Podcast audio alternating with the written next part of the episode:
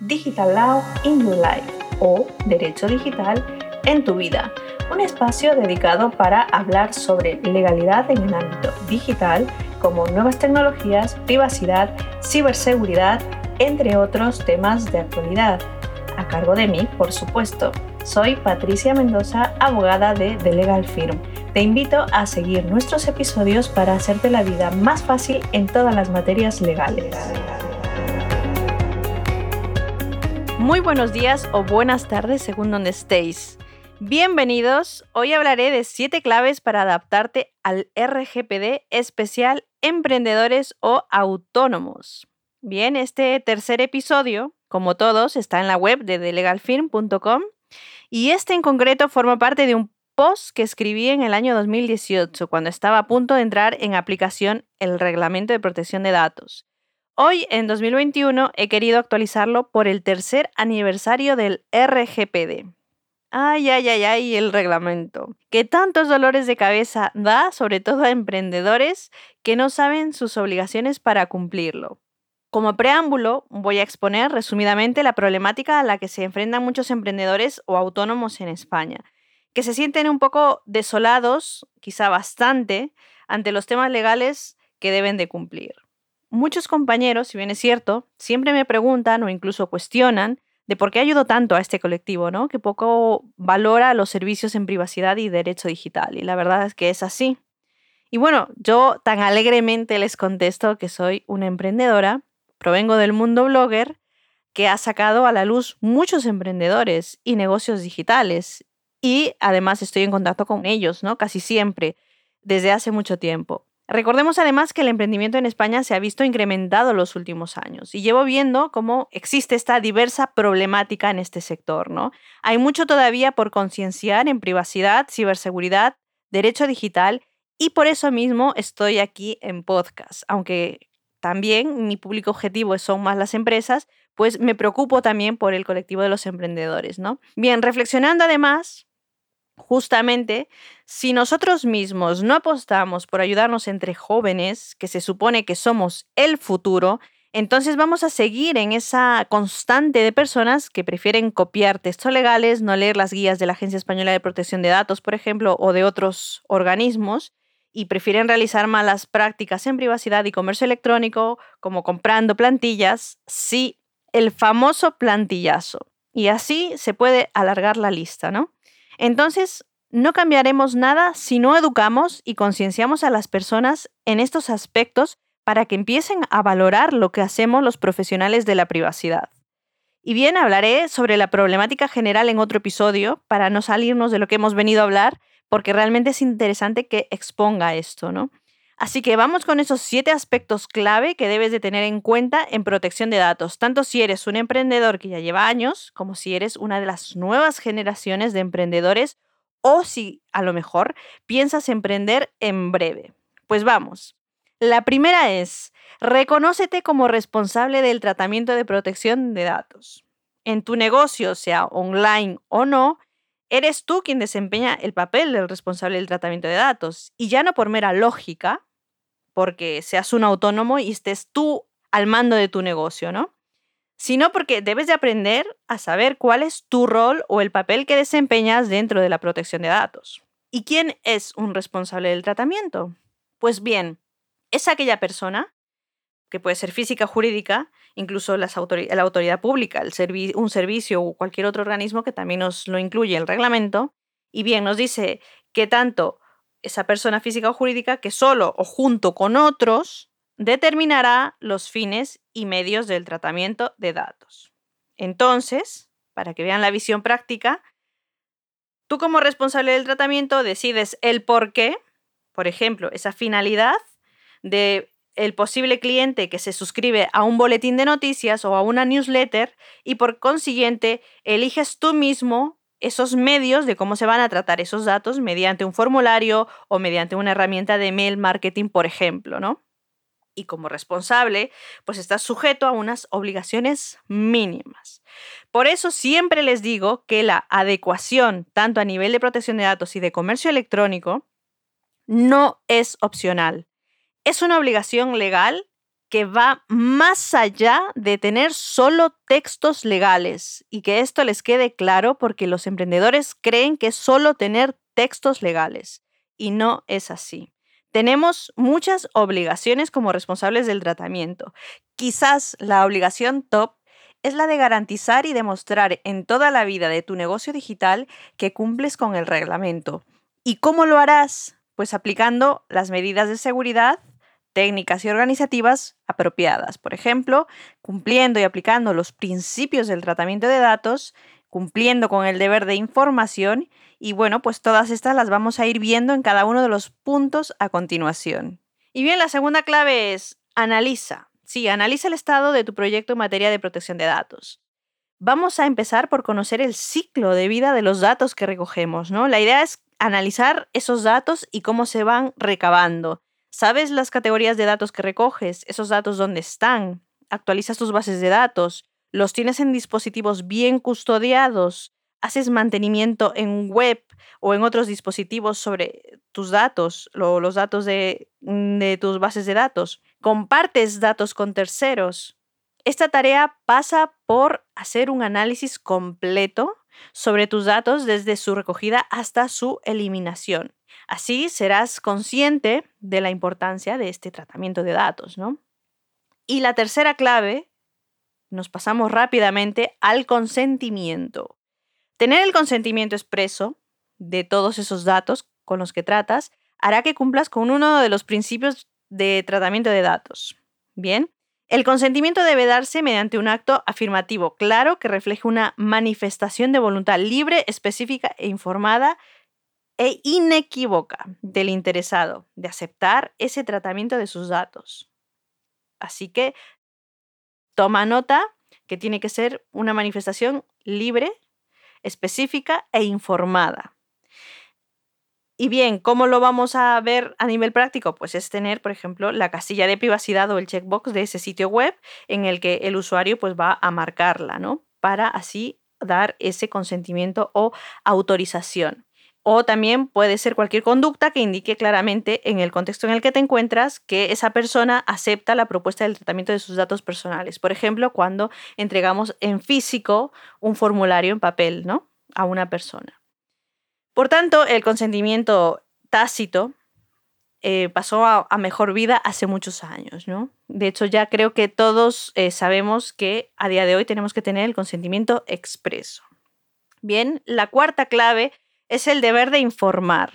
Hay que revisar y elaborar textos legales. Revisar que tu política de privacidad cumpla con lo que exige el reglamento. Y aquí la clave y los artículos clave son el artículo 13 y 14 del RGPD. Y puedes completarlo con el artículo 11 de la Ley Orgánica de Protección de Datos y Garantía de Derechos Digitales.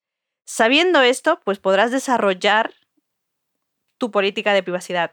Ojo, no necesitas nada más que desarrollar estos artículos y estos artículos son entendibles, así que no necesitas copiar una política de privacidad. Es cierto que hay webs a día de hoy que cuentan con textos legales erróneos o directamente no los tienen en algún caso, ¿no? Y es casi lo que nos solemos encontrar cuando adecuamos empresas o negocios digitales. Bien, no copies, por tanto, esa política de privacidad de otros. ¿Por qué? Pues porque te arriesgas a hacerlo mal, a copiar políticas de privacidad que estén mal redactadas, desactualizadas, sobre todo, ¿no? Y como te comentaba, cuando adecuo yo muchos negocios de empresas y emprendedores, sé yo que hay muchas personas que copian mis textos legales, pero están copiando mal.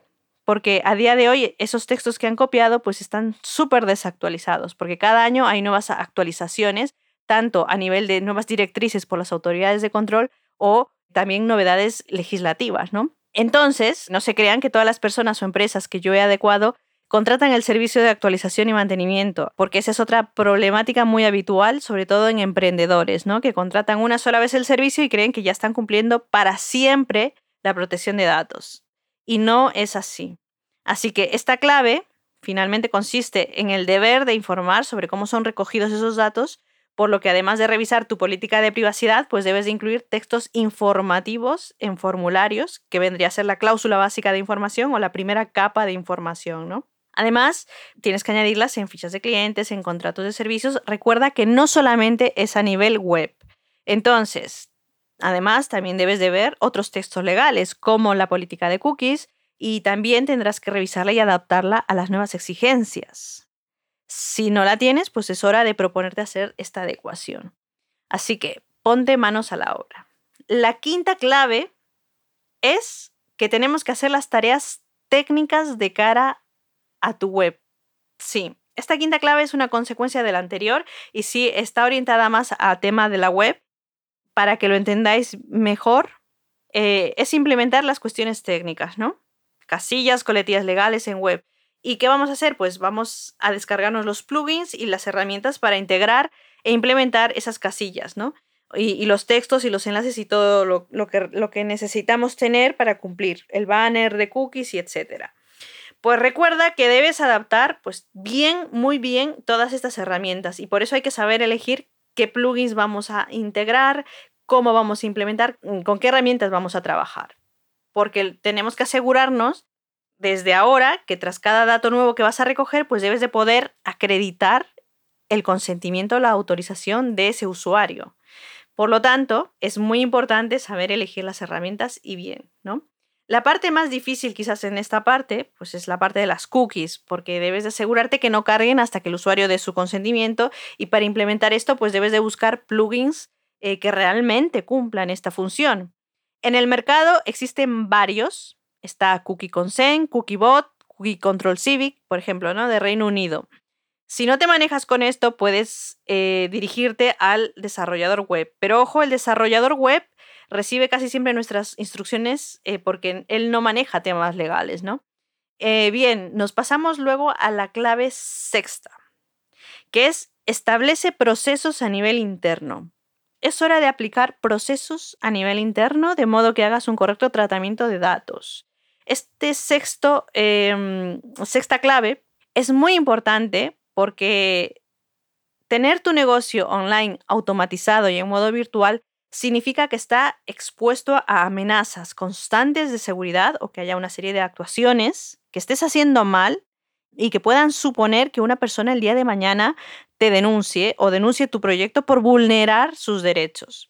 Por eso tienes que establecer protocolos simples para custodiar los datos que tratas y además tienes que saber qué debes hacer y qué no puedes hacer. Entonces, las tareas aquí son elaborar el registro de actividades de tratamiento, si no, si no sabes cómo, puedes ir directamente a la aplicación de Facilita de la Agencia Española de Protección de Datos. Es una herramienta que es muy útil y te puede ayudar a, realizar este registro, ¿no?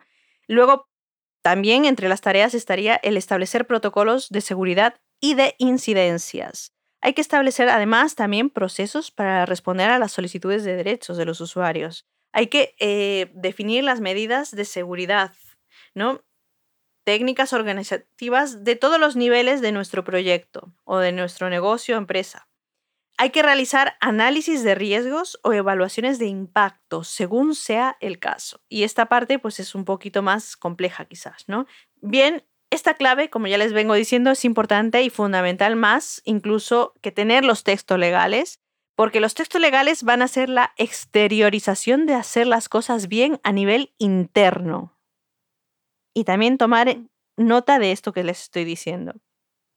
Este punto es por el que quizás necesitas sí el asesoramiento de un experto o especialista en la materia, porque muchas de las cuestiones que te menciono quizás no las vas a saber desarrollar. Y bueno, por eso pasamos a la clave final que considero yo más importante de todas, aunque creo que todas las son, y esta quizás un poquito más, porque es la formación. Concienciate en que si no recibes formación en protección de datos, no sabrás cuáles son tus obligaciones mínimas. Y si como responsable no sabes cuáles son esas obligaciones, imagina cómo puedes pedir tú a otras personas que cumplan sus obligaciones. Por ejemplo, tus trabajadores, ¿no? Colaboradores o cualquier otro sujeto que trate con tus datos. Por eso, formándote vas a saber además que debes de elegir adecuadamente a los encargados del tratamiento y hacerlo pues mediante los procedimientos también, ¿no? habituales que son, por ejemplo, mediante contratos, cláusulas específicas, ¿no? Además también revisar si se da una transferencia internacional de datos. Muy importante. Actualmente, en el año 2021, ya no es válido el famoso Privacy Shield o escudo de privacidad y hay que andarse con mucho ojo en cuanto a las transferencias internacionales de datos y nuestras herramientas de email marketing. Por eso, muy importante tomar en cuenta esto, ¿no? Y finalmente, pues sé que condenso de forma muy resumida la información, pero mediante estas siete claves para adaptarte al RGPD, doy los primeros pasos para cumplirlo a nivel emprendimiento. Y mirar que ni siquiera he mencionado lo que ya sabéis, que incumplir el RGPD os puede acarrear sanciones, ¿no? Porque la idea no es asustar, sino que la idea es que nos concienciemos más en privacidad. Porque generalmente, pues todo el mundo tiene ya asumido esto, ¿no? Eh, intentáis por eso generar esa falsa apariencia de cumplimiento mediante malas prácticas, que ya vengo comentando, ¿no? Y si no sabéis la base de cómo cumplir en protección de datos, lo más seguro es que vuestra actividad, pues siempre os van a topar con incidencias varias que luego os pueden provocar muchos sustos, sustos que luego se van a pasar a llamar o convertir procedimientos sancionadores, ¿no? ¿Y por qué les va a pasar esto? Pues por haber ahorrado o haber sencillamente elegido el camino fácil. Espero que les queden claras estas siete claves. Si eres un emprendedor que necesita adaptar su negocio, puedes solicitarnos información en la web y también sobre nuestros cursos de formación. Nos vemos en el siguiente episodio que he titulado Cómo proteger en Internet a menores. Que tengáis una maravillosa semana.